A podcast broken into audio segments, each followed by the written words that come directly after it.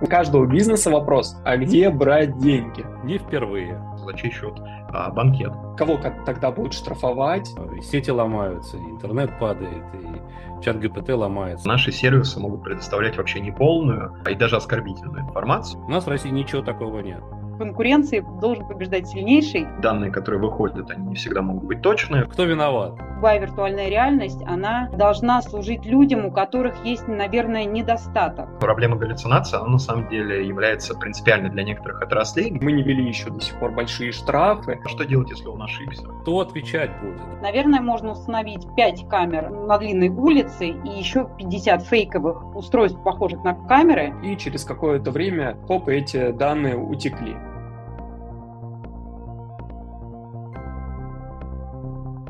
Всем привет! В этом выпуске чат GPT сошел с ума. Замуж за голограмму. Искусственный интеллект на страже чистоты Санкт-Петербурга. И компании скрывают утечки персональных данных. С вами подкаст «Цифровая реальность» и я его ведущая Стася Савельева. Здесь мы обсуждаем самые актуальные события из мира цифры, которые произошли в России и мире за последнюю неделю. Сегодня у нас в гостях Наталья Филина, участник диалога по управлению интернетом. Всем привет! Здравствуйте, меня зовут Наталья, очень рада быть с вами. Павел Патрикеев, руководитель юридической компании «Патрикеев и партнеры». Да, спасибо за приглашение. Андрей Колесников, эксперт, директор Ассоциации интернета вещей. Всем привет, ребята. И Никита Шахулов, эксперт в сфере информационной безопасности, основатель компании Шахулов Лаб. Здравствуйте. Итак, перейдем к первой новости. Чат GPT начал отвечать бессмысленными сообщениями, смешивать языки, изобретать новые слова и вызвал беспокойство у ряда пользователей утверждениями о своем присутствии э, в комнате с ними. OpenAI не предоставили объяснения этой ситуации, но сообщили, что уже работают над проблемой. Будто бы галлюцинации искусственного интеллекта уже нас не удивляют, но как вы думаете, почему а, все-таки новость напугала общественность? Неоднократно были уже проблемы с чатом GPT. Это связано с тем, что компания OpenAI а, часто тестирует а, температуру а именно возможность креативить э, чата GPT. Вот. Э, также они очень часто переписывают э, пользовательский интерфейс и иногда затрагивают части кода. Вот. Здесь не исключено, что в этот раз то же самое произошло. Вот. Главный плюс в этой ситуации, что комьюнити показывает в случае какой-то проблемы, они сразу выносят это на обзор и переносят э, информацию разработчикам. А разработчики уже фиксируют и начинают э, потихоньку фиксить баг, баги различные. Ну вот, э, с одной стороны, людям, которые купили продукт, не очень классно, когда этот продукт не очень хорошо работает и дает сбой но при этом а, через какое-то время они получают а, намного лучше инструмент, который смогут а, воспользоваться. Ну и часто я смотрел, что людей очень сильно напрягало то, что они там в 3 часа ночи писали э, запрос в чат GPT, а тут он говорил, что я присутствую, сзади тебя нахожусь, поэтому некоторые люди обеспокоились этим моментом, вот, и начали в общественность э, скидывать эту информацию. Ну и, в принципе, никто не отменяет э, поднятие хайпа для того, чтобы заинтересовать своих читателей, такое, знаете, ноу-хау сделать, что они добились от э, чата GPT. Но тенденция на самом деле положительная и говорит о том, что видно, компания OpenAI, может быть, что-то внедряет сейчас под капотом, и, соответственно, бывают такие сбои.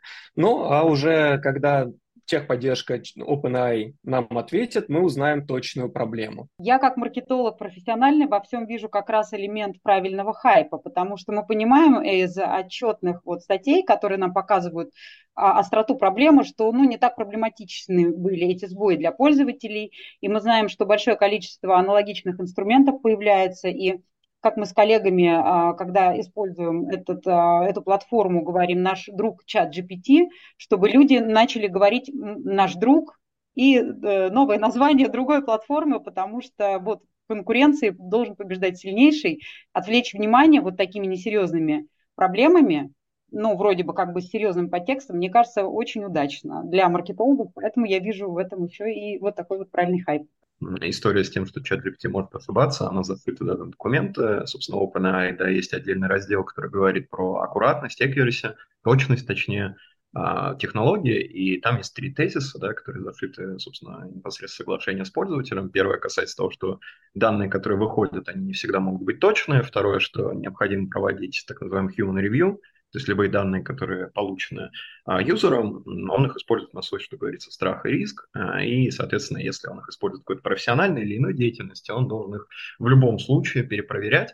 Да, если он этого не сделал, ну, уже вопрос к нему, нежели к OpenAI. И более того, есть отдельный пункт, который прямым текстом говорит, что наши сервисы могут предоставлять вообще неполную а, и даже оскорбительную информацию, да, по той причине, что технология экспериментальная, и по этой причине ну, зарекаться нельзя. Поэтому с точки зрения сугубо формальной, да, OpenAI тут и комментировать нечего, потому что у них это, что говорится, зашито by design в правовую документацию. А что касаемо самого кейса, то надо сказать, что действительно галлюцинации, так называемые, они широко распространены, и в ряде отраслей, например, в связи с этим ограничивается применение подобного рода технологий, то есть, например, в юридической сфере, да, есть довольно известный, ставший, точнее, известным в последнее время кейс. В Нью-Йорке адвокат пытался а, использовать, соответственно, чат GPT для написания иска. Он являлся сотрудником юридической фирмы, и они представляли интересы клиента. А, и, соответственно, искусственный интеллект, он нафантазировал большое количество несуществующих судебных дел, которые привели к проблемам уже непосредственно да, при процессуальном рассмотрении дела. Соответственно, проблема того, что вообще искусственный интеллект может выдумывать информацию, и причем а, да, тем опаснее, что не всегда можно это верифицировать, да, вот как с судебными делами. То есть он давал ссылки на номера дел, которые не существуют, и для того, чтобы это выявить, ну, в общем-то, нужно было провести какую-то работу. А если это несколько десятков специфического текста, да, юридический текст, он специфический, то вычленить это даже при том самом human review бывает довольно сложно. И по этой причине проблема галлюцинации, она на самом деле является принципиальной для некоторых отраслей, где текст, да, он важен, он является основополагающим источником, как вот в юриспруденции. Поэтому, да, даже несмотря на то, что это может быть действительно какой-то маркетинговый трюк или внештатная, что говорится, ситуация, даже в своем усредненном нормальном режиме функционирования, да, чат GPT, к сожалению, склонен к фантазиям все еще, и, собственно, это приводит к определенным ограничениям его использования в некоторых территориях и некоторых сферах. Чат ГПТ просто сломался, да, здесь как бы особо обсуждать-то нечего. Что-то они какой-то релиз накатывали и, и что-то сломали. Ну, как бы бывает. Вот. Ничего страшного, и сети ломаются, и интернет падает, и чат ГПТ ломается. Это, в общем, небольшая проблема. Гораздо более существенная проблема, которую сейчас активно обсуждают, это то, что происходит с Gemini, с гугловским. Да? Потому что генератор картинок, генератор изображений по промпту текстовому, например, начисто исключил белую расу Кавказиан, да, то, то, что называется, из, из своей выдачи. Словно говоря, при запросе викингов э, появляются викинги э, азиатских кровей, э, латинских кровей, афроамериканских кровей. Вот. То же самое, например, отцы-основатели, люди, которые Конституцию США сделали. Почему-то они все, соответственно, афроамериканцы у них картинки. Вот. Причем эта проблема настолько вопиющая, что, по сути, ну, как бы очевидно всем, каждый может это увидеть, и э, там Илон Маск, э, поэтому на эту тему уже, уже несколько дней держит э, народ напряжение, вот, и идут всякие разборы в интернете, в том числе интервью с, с дамой, которая в Гугле отвечает за compliance э, по равенству и инклюзивности. В общем, это целая мыльная опера, за которой очень интересно следить. Вот, э, и, и это просто потрясающе, надо сказать. Вот. Э, вторая история с искусственным интеллектом, которую я хотел тоже подсветить. Прекрасная была статья на TechCrunch, да, то есть искусственный интеллект, опять-таки, с генерацией картины, с генерацией изображений, порно-бизнес тоже тема как бы очень сложная. Почему? Потому что, во-первых, там есть главная очевидная проблема, связанная с дипфейками. То есть, когда берут э, ну, какую-то известную, не знаю, артистку или артиста, вот, или там президент США, например, да, вот, ну и как бы генерит искусственный интеллект ну, соответствующие картинки.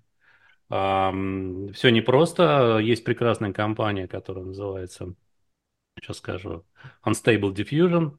А, это целый комьюнити, который значит, живет там в каких-то подпольных чатах своих на Дискорде. Соответственно, вот они там а, оттачивают этот искусственный интеллект, который и простые картинки генерит, э, красивые, там, не знаю, странные животные, акулы э, и так далее. С другой стороны, они достаточно активно занимаются разработкой AI-порно, вот, и считаю это весьма перспективным. Единственное, о чем а, идет речь сейчас, что, конечно, публичный фандинг им не, не поднять с таким направлением, потому что вряд ли публичные компании, открытые фонды будут а, инвестировать в это направление. Но, с другой стороны, тревогу уже забили, соответственно, порно-артисты, которые видят это непосредственной угрозой со стороны искусственного интеллекта. Вот, а, это тоже такой яркий, яркий, яркая линия спектра, за которой весьма любопытно следить. Почему? Потому что, ну, как бы, куда без этого, это часть жизни и такая, в такой серой зоне, что, в общем, копий там будет сломано, сломано немало. А так все ломается, конечно. Не, ну, тем более сейчас все находится в стадии развития, становления. А, время от времени будет галлюциноз, будет недоступный сервис. А, и еще одну вещь, которую я хотел подчеркнуть, и это очень важно, уже как бы серьезная тема, да. Вот смотрите, на Западе, в США, в Европе появляется очень много стартапов, которые используют тот же OpenAI, Gemini и другие движки для того, чтобы на этом делать бизнес. Да, люди там проектируют мебель, люди проектируют кроссовки. То есть, условно говоря, там за подписку на графический э, генератор изображений люди платят э, небольшие деньги, специалисты, эксперты, да, и, например, разрабатывают модельный ряд кроссовок. У нас в России ничего такого нет. У нас есть Сбер, у нас есть Яндекс, да, и как бы никаких внешних э, сервисов на их платформе, на их инфраструктуре не наблюдается. Это самое существенное различие, которое непосредственно затрагивает вообще бизнес с использованием искусственного интеллекта. Ну и что, что у них есть ИИ? Ну, выступит Греф там с очередной презентацией. А дальше что? Как это попадает людям? Как это идет народ? Ответ – никак. Соглашусь, кстати, насчет наших отечественных, потому что э, потестировал на днях гигачат, хотя, ну, как бы к российским продуктам я не очень хорошо отношусь, ну, первоначально, когда они только тестируются. А вот, и, например, с тем же самым, а, если сравнивать с чатом GPT, там очень много недочетов. Там и с генерацией картинок очень часто бывают проблемы, текстом, хотя помню, недавно была новость о том, что они непосредственно это сдал там тест, он, по-моему, по медицине на четверку, что ли, там вышло. Вот. Но при этом как бы я сравниваю с э, чатом GPT, хотя на самом деле это иностранная компания, но на русском она разговаривает э, очень даже хорошо. Ну, то есть разработчики э, вложили много усилий, ну, вот, чтобы их языковая модель э, общалась на различных э, языках. На самом деле сейчас ждем э, Copilot от Microsoft интеграции с чатом GPT там 3.5, по-моему, у них есть в базовой, и 4. Вот, тоже сейчас тестирую. Вот, кстати, насчет температуры, которой я говорил, что она отвечает за креативность. Вот, например, компания Microsoft уже тестирует в Copilot. Если вы купите себе подписку, можно выбрать, будет она сбалансированная, будет она, например, креативная или же точная. Вот. И от этого зависит, какой именно контент вы хотите создать. Э, она будет выискивать ту информацию, которая вам нужна. Если вы хотите сделать какую-то, не знаю, там, книгу написать, то вам больше, наверное, ну, фантастику, если будете писать, Тут, наверное, уже будет э, помогать вот эта температура в сторону креативности. Вот. Ну да, вот здесь мы ждем, наверное, все-таки, когда у нас э, российские компании начнут э, продвигать API-ключи для разработчиков, это интегрировать. Вот. До сих пор, кстати, не понимаю, почему тот же самый GigaChat не выпустил какое-нибудь мобильное приложение или декстопное приложение, потому что так у них бы аудитория намного больше стала. Ну, вот хотя бы я, э, компания Яндекс подсуетилась и непосредственно выпустила браузер с интеграцией нейросети. Вот, это очень круто. Вот. Ну, а да, так сказать, время покажет, какие будут новости в дальнейшем, как покажут наши компании э, в сфере IT и с направлением нейросетей. Вот. Будут ли они лучше, чем конкуренты, или же останутся на том же уровне чисто для локального использования. Упомянули uh, Microsoft, uh, он Bing чат, сейчас он uh, Copilot, да, он тоже буквально год назад uh, у нас попадал в новости, был агрессивным, непоследовательным, так что тезис, что все ломается, а потом чинится, это да, наш тезис сегодня. Ведь ни для кого не секрет, что а, мастерство вот этих э, AI зарубежных, да, микрософтских, гугловских э, и прочих, э, в том числе оттачивается на пользователях, на массах пользователей на комьюнити, который непосредственно вокруг этого, вокруг этих инфраструктуры как бы клубится и роится, вот. И поэтому, ну, как бы, и это быстрый путь для того, чтобы все отладить и допилить как надо. Ну, собственно. Ну, поэтому я и говорил то, что очень непонятно, почему до сих пор не выпустили приложение нашей компании. Они веб-версии как бы выпустили, и все. То есть нету акцента о том, что есть такие программы, только узкий, узкий такой группа людей узко знает об этих программ и пользуется. А в, в обширное использование почти нет никого. Только Яндекс, я и говорю, молодцы, то, что подсуетились и ну, выпустили на, на общем. Так что будем ждать новые новости для того, чтобы посмотреть, как в этих индустриях развиваются ребята. Перейдем к следующей новости. Алисия Фрамис из Испании планирует выйти замуж за голограмму, созданную искусственным интеллектом.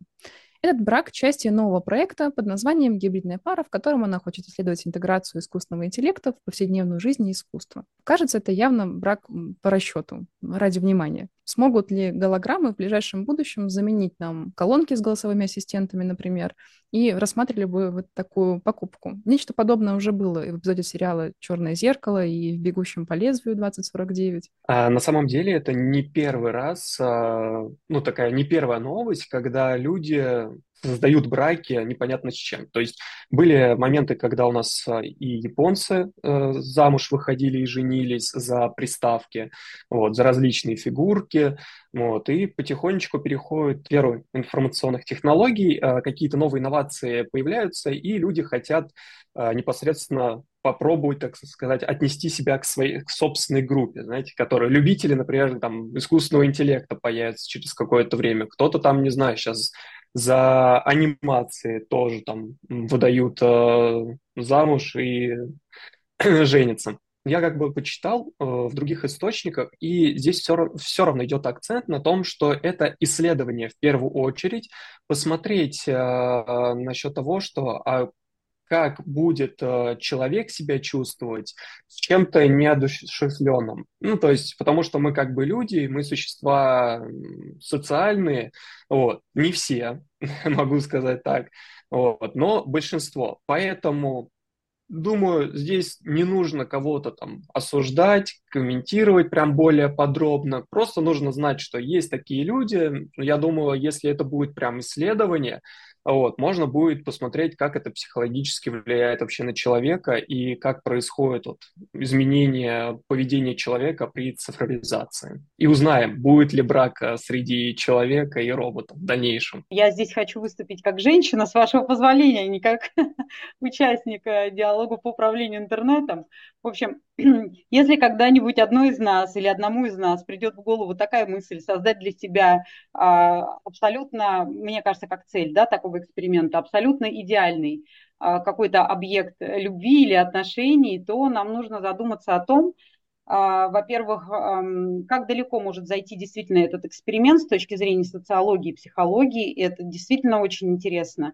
Второе, нам нужно будет подумать о том, как вот это вот естественное вернее, неестественная, идеальная вот такая вот эм, сфера отношений вдруг может прийти к естественно неидеальной.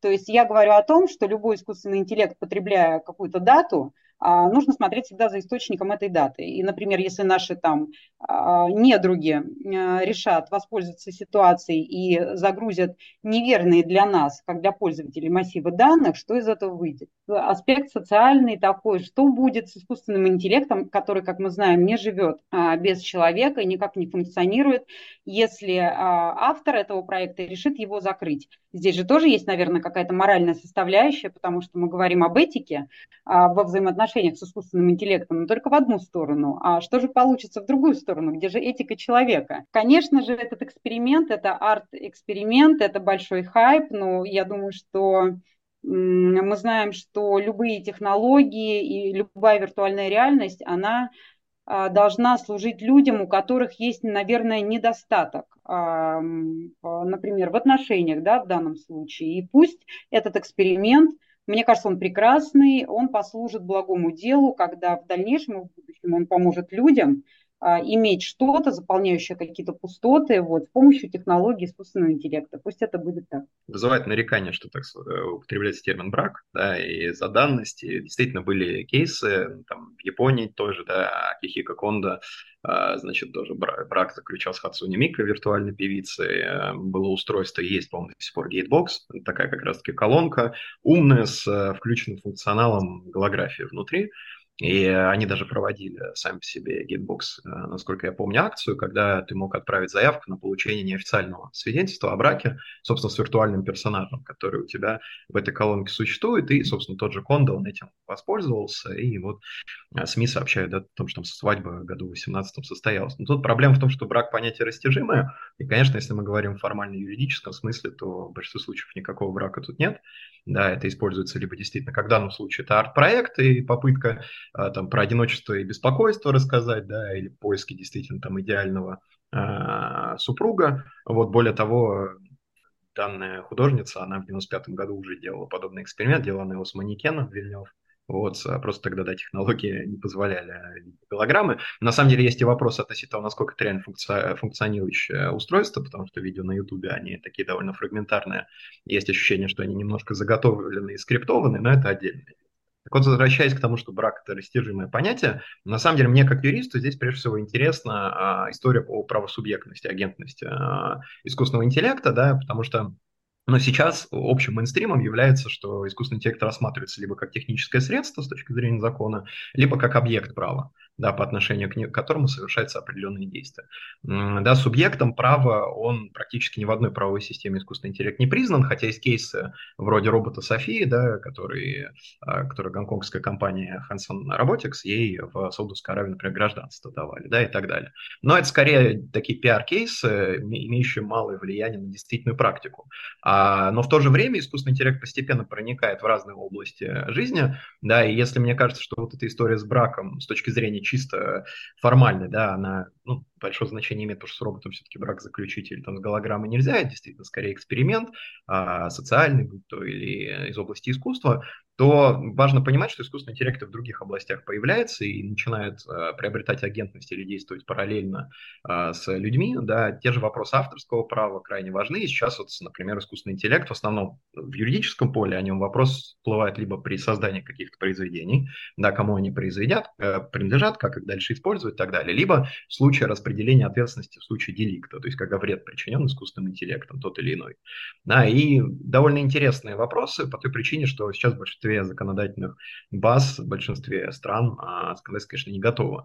Да, даже не всегда может четко ответить на вопрос, а кому там принадлежат права авторские, или, по крайней мере, существует ряд концепций, которые пока не доминируют в правовом поле. Ну а что до брака, то, конечно, пока с точки зрения чисто юридической, формальный брак, конечно, заключить с голограммой не получится, вот что, конечно, не мешает а, осуществлять какие-то неформальные или гражданские процедуры. Вот. Но большинство сообщений, которые в СМИ обычно а, подобным делам, кейсам возникают, они, конечно, имеют а, в расчете, как правило, неформальный брак, да, какие-то неформальные процедуры и скорее направлены либо на арт, либо на какую-то соц. Павел, вот представьте, э, ну, как бы это все хайп, там понятно, да, арт и прочие вещи. А представьте, у вас появляется брокер, да, биржевой брокер или банковский брокер, э, ну, как часть э, приложение искусственного интеллекта, да, который, ну, в принципе, настолько мастерский, что можно сказать, что обладает субъектностью.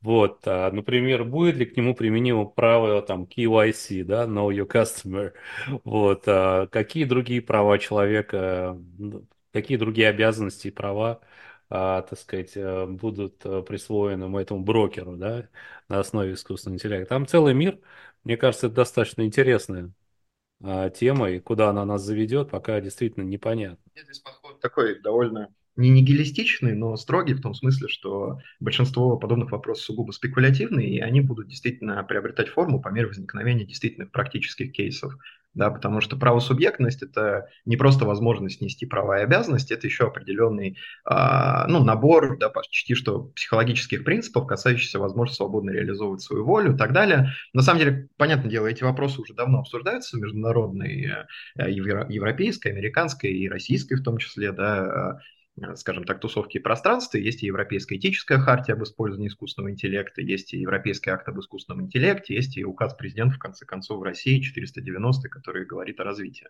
Да, и тут просто, ну, я придерживаюсь того взгляда, что говорить там о правах э, человека применительно к искусственному интеллекту сейчас э, крайне преждевременно, скорее вопрос о решении конкретных прикладных случаев, да, а, вот если действительно будет запущен такой брокер, то скорее вопрос будет не в том, давать ему гражданство или может ли он пользоваться правом на недвижимость или, э, значит, там сохранность переписки, да, конституционной. Скорее там вопрос будет про то, а что делать, если он ошибся, да, а может ли он, а какого рода информацию он может использовать и в каких объемах, да, а ну и так далее и тому подобное. Поэтому я сторонник именно такого прецедентного здесь больше подхода, да, что, ну, который можно, наверное, заложить в формулу «поживем, увидим» действительно.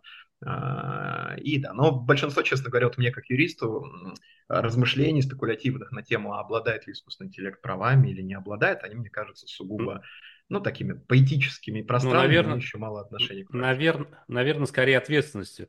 Я вот, Павел, задам вам такой вопрос. Самая старая история, которую я впервые познакомился с такими глобальными вопросами, это связано с автопилотом. Да? А, то есть а, машины, которые поддерживают там, протокол V2X, которые друг с другом общаются, которые ездят по электронным дорогам, а, управляются электронным э, искусственным интеллектом, друг с другом связаны и время от времени попадают в какую-то значит, передрягу. То кошку задавит, то не дай бог старушку. Вот. Это самый старый кейс, наверное, на моей памяти, которым я вот сейчас могу вспомнить, который связан даже это не права, да, это обязанность. А кто отвечать будет? Да, это всегда первый вопрос, который задают. Кто, кто виноват? Так что, наверное, это не права брокера, который торгует на бирже, а его ответственность, если он накосячит. Это вопрос, который будут задавать в первую очередь. Права-то ему можно не давать. Что ему давать? Это набор как бы битов и байтов. Ну, также, есть, возвращаясь к теме брака и вспоминая об обязанностях, а, я как, опять-таки, женщина здесь выступлю и скажу, что а, кто же будет говорить и заботиться об исполнении а, обязанностей. долга, да. Да, да там много долгов разных. Да, интересный кейс. Я наивно подумала самым первым делом, какое здоровское устройство. Ого, у нас будут скоро голограммы дома, а вот оказалось намного глубже. Но это правда, голограмма вряд ли помоет посуду. Следующая наша новость. В Санкт-Петербурге начнут применять нейросети для анализа видео с камер видеонаблюдения в целях контроля за качеством уборки дворов и улиц. При выявлении ответственные за уборку участка получат уведомление о нарушении. Такая система будет применяться впервые в стране. Позвольте я, да, позвольте я сразу прыгну в разговор в этот. Не впервые в стране. Не впервые в стране. Как бы я не любил Ленинград, а, значит, история э, связана с тем, что камеры, которые установлены в Москве, во многих районах, и не только в Москве, еще и в Казани, вполне себе анализируют состояние уборки придомовых территорий, состояние дорог, накиданный мусор, неубранная помойка и так далее, и так далее. Так что, увы, извините, не впервые. Очень интересно. Я при подготовке, не, ну, видимо, не достаточно глубоко копнула. Я только нашла вот упоминание 2010 года про связание сосулек, они же сосули а, лазером. Тогда губернатор Петербурга Валентина Матвиенко утверждала, что а, инновационные технологии могут спасти город, и что Санкт-Петербург э, цифровая столица, и мы все можем, но, к сожалению, так и а, не родился проект по лазерным указкам. Ну, извините, сосули это скрепы, да, это как бы вообще отдельная история, вот, э, питерские. Вот. А все остальное, что касается наблюдения за территорией, за убранностью, ну, как бы это реально уже есть во многих местах. Но с сосулькой, к сожалению, ты проблему так не решишь. Меня заинтересовал другой фокус в этой новости о том, что э, эта мера призвана увеличить эм, ответственность людей, которые ответственны как раз за уборку там и поддержание чистоты и порядка в городе.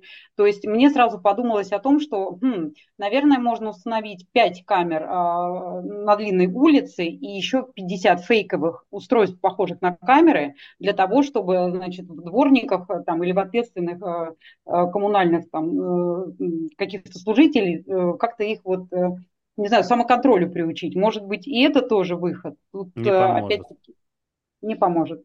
Проверено. Я как человек не из Москвы, а из э, региона могу сказать, что да, у нас э, в каждом бы регионе, наверное, требовалась бы какая-то система комплексных мер и микса человеческой ответственности и цифры для того, чтобы следить за порядком. Ну да, здесь будет зависеть от того, хотят ли они сделать что-то для общества или просто использовать как бы бюджетные средства для того, чтобы разработать новое ПО, ну и посмотрим, будет оно работать или нет. Вот. Ну, могу сказать так, что как житель Волгограда, камер у нас очень мало по сравнению с той же самой Москвой. Вот. И тогда получается, если этот проект будет развиваться, то очень много денег нужно будет потратить для того, чтобы сперва камеры поставить, а потом это внедрить. И здесь опять же будет, э, нужно будет проанализировать, будет ли это выгодно вообще в использовании, или же мы будем тратить больше денег э, на раз, развертку инфраструктуры, нежели получать Э, какую-либо полезность в обществе. Вот. Или, может быть, в итоге-то намного проще будет создать какое-то мобильное приложение, которое бы позволяло бабушкам, там, всяким и э, обычным жителям любого города по всей стране просто сфотографировать недочеты и предоставить это в единую систему, где там бы уже нейросеть бы могла бы анализировать эти входящие данные и выдавать уже предписания. Вот. Ну, тестируют, молодцы, то есть э, есть на рынке уже предложения, и это хорошо, хуже, когда их нету, вот. А как это будет дальше, мы тоже посмотрим, из чего, ну, во что выльется этот э, проект, ну, вот. или в итоге, я говорю, создадут мобильное предложение, придут э, к старым механикам и будут пользоваться ну, в удовольствие. Добродел называется. А еще ну, видите, у нас просто такого нету активный гражданин, да, там же и баллы еще собирают. И э, я хотела сказать, что такие меры, наверное, стоит э, миксовать, то есть получение данных о частоте придомовых, например, территорий в том или ином городе, э, наверное, эти камеры могут выполнять э, мультифункции. Мне кажется, тогда эти технологии станут выгодными. Э, если их затачивать только под то, чтобы анализировать э, данные о том, какого количества там метров сугробы достигли или сколько наледи на порогах, наверное, это невыгодно.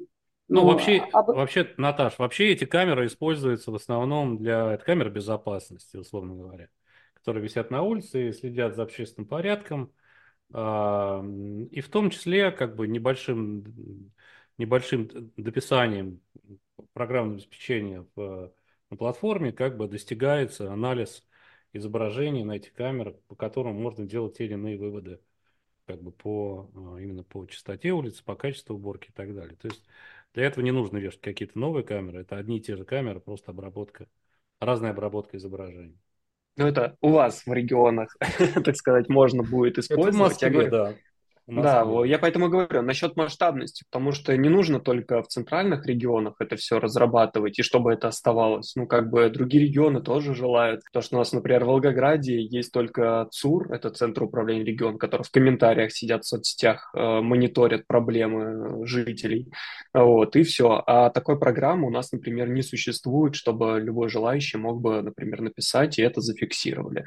Вот, поэтому здесь и как бы в первую очередь, наверное, эти программы должны говорю, не осваивать бюджет, а делать э, общество лучше, ну и масштабироваться уже в дальнейшем, показав то, что они, например, локально, когда запустились в Питере или же в Москве, вот, уже выходить э, за рамки этой территории. Вот тогда это будет полезный продукт, который Слушайте, создается в нашей стране. Никит, ну, как бы так можно и договориться. Ну, слушайте, нет денег, но вы держитесь. Вот, есть программа «Безопасный город», которую там осваивали там 15 лет да, где-то что-то сделали, где-то что-то не сделали, но типа сейчас денег нет и не будет, поэтому что как бы обсуждать? Ну нет, главная проблема-то в чем? На старое нет денег, а видите, а бюджет позволяет сейчас новые технологии создавать с нейросетями и всем остальным. Вот. В, в этом-то и вопрос. Почему на старое денег нет, а на новое, пожалуйста, можете осваивать бюджет? Вот. Здесь вот главный вопрос для общества, мне кажется, в первую очередь. Но это вопрос не... Э, это, это бюджет, кого надо бюджет. Ну что, как маленькие? Вполне себе причины, почему это в центральных регионах. У нас есть закон федеральный 123 ФЗ, проведение эксперимента по применению искусственного интеллекта. И там есть определенный набор преференций, льгот, которые способствуют тому, чтобы, например, разработчики, э, прежде всего на территории города Москвы, осуществляли разработки определенного рода их реализацию. И понятное дело, что большинство этих проектов, они так или иначе связаны либо с мэрией, либо с администрацией города. И здесь хотел еще просто с своей стороны коротко добавить. Вот, э, ранее Наталья сделала такой аспект на административный момент, да, что это прежде всего инструмент ну, наблюдения, да, контроля, выполнения административной функции. И я думаю, что этот тренд он будет продолжаться, потому что в октябре 2023 года в Минпромторге Минпромторге, Минздраве, ряде других ведомств были созданы экспертные группы, а, которые, собственно, именно внедрением искусственного интеллекта в профильных отраслях должны заниматься. Там уже есть довольно занимательные проекты в той же сфере планирования территориального развития, да, или при ну, наблюдения за погодой тем же самым. А касаемо вот этого использования некоторых э, средств да, машинного зрения, машинного обучения совместно с какой-то деятельностью госслужащих или сопряженных с э, этой деятельностью лиц, то кейс тоже уже существует, да, даже из других областей. Например, ГУП Мосгортранс, насколько я помню, он заказывал и даже, по-моему, внедрял, не знаю, насколько широко, но внедрял программно-аппаратный комплекс «Антисон», да, это система, которая использовала компьютерное зрение для анализа видеопотока в реальном времени, а для того, чтобы обнаружить признаки отвлечения оператора, то есть водителя. Да, и в случае, если она заранее видит такие признаки, она издает звуковой сигнал, да, и оповещает центр мониторинга, чтобы они могли, соответственно, меры принять и не допустить какую-либо аварию. Вот, поэтому, мне кажется, этот тренд на применение искусственного интеллекта именно в целях административного контроля, он как будет продолжаться. Действительно, вопрос прежде всего денег и вопрос того, какое ведомство это проводит, э, да, в контексте какого региона. Но тренд неизбежен. Я еще хочу э, вставить свои пять копеек, так как имею дело с проектами а, например, фонда по развитию интернет-инициатив и вижу, какое количество стартапов возникает у нас в регионах, и у нас есть инвесторы, которые поддерживают эти стартапы, и есть программы, которые помогают стартаперам быстрее запускаться такими проектами. И Андрей, как директор Ассоциации интернет-ИФЕ, может сказать, что очень многое делается ну, ну, не на коленках, но это такие маленькие проекты, которые потом можно масштабировать. Может быть, мы а, в эту сторону можем посмотреть, и такие городки, городские инициативы могут а, пополняться или тестироваться для начала проектами маленьких а, компаний или групп лиц, которые решили вот новую технологию вот такую внедрить на благо общества. На этой ноте мы перейдем к следующей новости. Компании стали чаще скрывать утечки персональных данных. Это связано с обсуждением закона об оборотных штрафах и уголовной ответственности за такие нарушения. По крайней мере, это такую связь а, выявляют. Несмотря на существующий закон, по которому оператор должен сообщать об утечке эффективного механизма контроля и наказания, пока что как будто бы нет. Как вам кажется, новый закон способствует снижению числа нарушений? Или компании, скорее всего, смогут выводить э, обработку персональных данных на сторонние организации с небольшим оборотом и таким образом технич- технически уходить от ответственности. Для начала, кстати, хотелось бы затронуть, что не все компании специально скрывают утечки данных. Просто некоторые компании даже не могут проанализировать, что их был взлом какой-либо. Вот. Э, и непосредственно после этого, знаете, чаще всего они даже узнают через СМИ о том, что ой, у нас взломали, они начинают уже расследовать, расследование производить. Вот, после этого только, да, э, эти инциденты раскрываются, и уже там компания признает этот, эту утечку или же нет. Ну, вот. ну, как показывает практика, на самом деле то число взломов э, и утечек, которые проходят у нас в России, это только маленькая часть. То есть э, здесь же не затрагиваются мелкие взломы, то есть и некоторые организации тоже даже без понятия о том, что их взломали, может быть, у них до сих пор где-нибудь бэкдор в системе лежит, и просто злоумышленники ждут того момента, чтобы воспользоваться им. А вот. А здесь даже, знаете, еще почему-то все затрагивают сейчас только компании. Но у нас и э, всякие муниципальные учреждения очень часто подвержены атакам, и вот мы тенденцию часто мониторим и анализируем просто. Даже не, не лезем в систему, мы поверхностно анализируем э, наши системы администрации, мы анализируем организации, которые должны проводить аудит и интегрировать а, новые технологии у нас в регионе. А, вот. И это печально на самом деле. Мы их информируем, но тот факт, то, что даже самые примитивные меры безопасности эти компании, компании не, ну, точнее, не компании, администрация, муниципальные учреждения не выполняют. Вот. И здесь вот говорить, кстати, о том, что мы не вводим еще до сих ну, точнее, мы не ввели еще до сих пор большие штрафы, вот, и типа это способствует тому, что будет больше раскрываемости или меньше, наоборот, взломов. Ну, вот, это, знаете, такая мне кажется, тема очень щепотильная, такая, которая э, будет Возможно, наверное, на благо государства, потому что благодаря этому штрафу они могут казну пополнить. А вот у меня всегда возникает вопрос, а что будет, если это нарушает какое-нибудь муниципальное учреждение, когда тогда будут, кого тогда будут штрафовать? То есть, получается, это государство, соответственно, государство будет выплачивать и возмещать эти деньги за, за счет налогоплательщиков.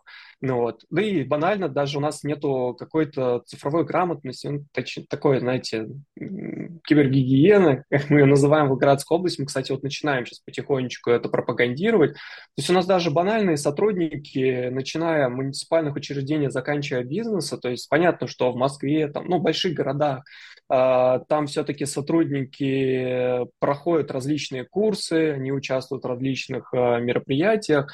Но вот у нас есть такая тенденция, что большинство людей, может быть, слышали там, о тех же самых, я не знаю, там, мошенниках, да, которые там представляются, якобы они там пишут от директоров, от имени директора, вот, или же на почту приходят какие-нибудь э, сообщения. Вот, они где-то слышали, что не нужно переходить, но все же они делают. То есть вот эту социальную инженерию никто не отменял, и плюс к этому, именно по этому, опять же, повторюсь, проекту, мне кажется, нужно разработать все-таки какую-нибудь систему, которая бы позволяла бы и все эти организации объединить, чтобы усилиями там, специалистам по информационной безопасности проводить аудит тем кто не может. Но это на самом деле розовый мир такой, в, в моей точке зрения, о том, что такого, наверное, никогда не будет, что те же самые муниципалы не на бумажках будет, от, будут отписываться, что у них самые там защищенные системы, а через месяц они будут э, на своих бланках, точнее, свои бланки печатать на паспортах других пользователей, которые уже не используются. Такие случаи у нас были, когда суд отправлял уведомления людям, а на обратной стороне были серокопии паспорта, хотя их должны были утилизировать. То есть какая здесь речь может быть о цифре, если мы в обычном физическом а, мире не можем даже обрабатывать персональные данные. Вот. И, соответственно, с этим здесь, наверное, все-таки нужно собраться тем людям, которые непосредственно работают в этой сфере, а не тем, кто пишет законы. Вот. И знаем мы все, какие бонусы они просто получают. И часто, кстати, законы, которые сейчас в последнее время затрагивают э, сферу цифры, они большими нашими, точнее крупными IT-компаниями не всегда хорошо встречаются.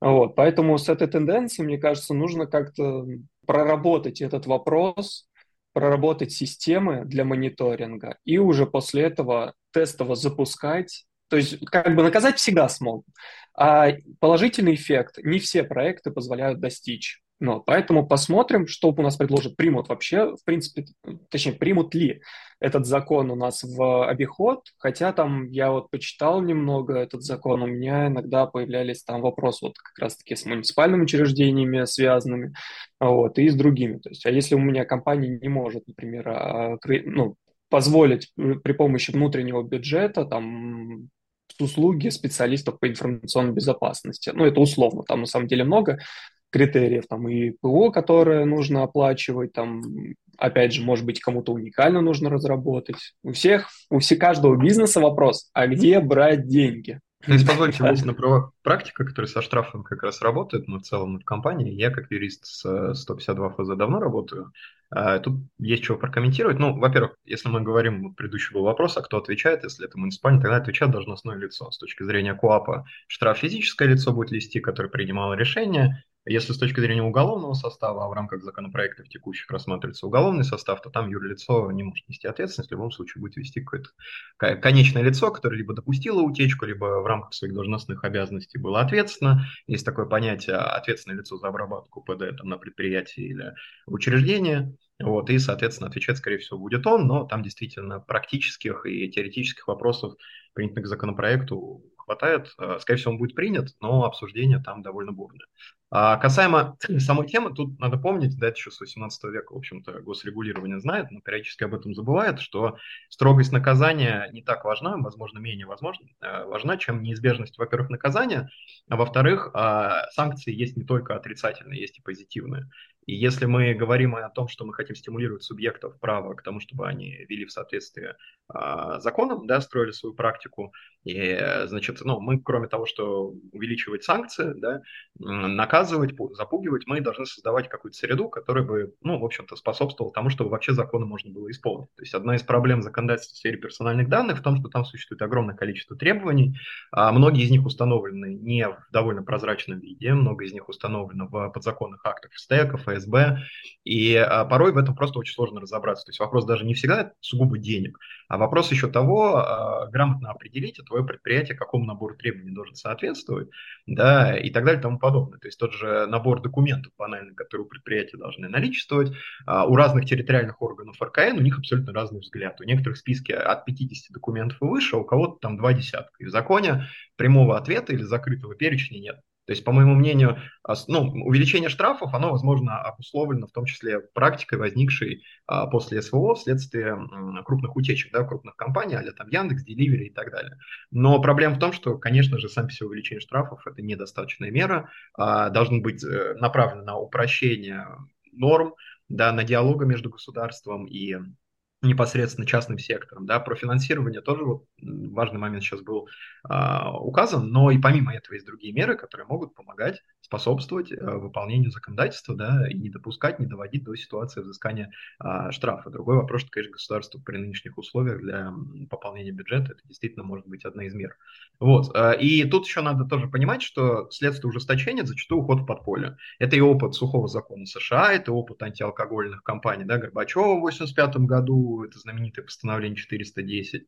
То есть если создавать э, исключительно, да, стимулировать рынок негативно с точки зрения кнута, не предоставляя пряник, то вот эта новость о том, что многие компании уходят в подполье и не сообщают о утечках, ну, она абсолютно э, является разумной и довольно предсказуемой на самом деле, потому что много каким законам, да, многие какие законы, ужесточающие ответственность, приводили ровно к таким же а, следствиям. Поэтому важно подумать, и, может быть, о преференциях по каким-то компаниям по разработке систем по защите информации, может, какие-то а, системы повышения вообще банально прозрачности законодательства, чтобы его можно было исполнять лучше вообще понимать, а как соответствовать. Может быть, содействие со стороны правоохранительных органов раскрываемости и розыску таких дел. Как практик тоже могу сказать, что до сих пор, особенно в регионах, а, очень сложно работать с правоохранительными органами по вопросам, связанным с утечкой. Очень многие дела, они связаны с тем, что сотрудник, бывший или текущий, он совершает намеренный да, деликт, то есть он намеренно а, чтобы насолить предыдущему работодателю или заработать, какие-то данные сливает.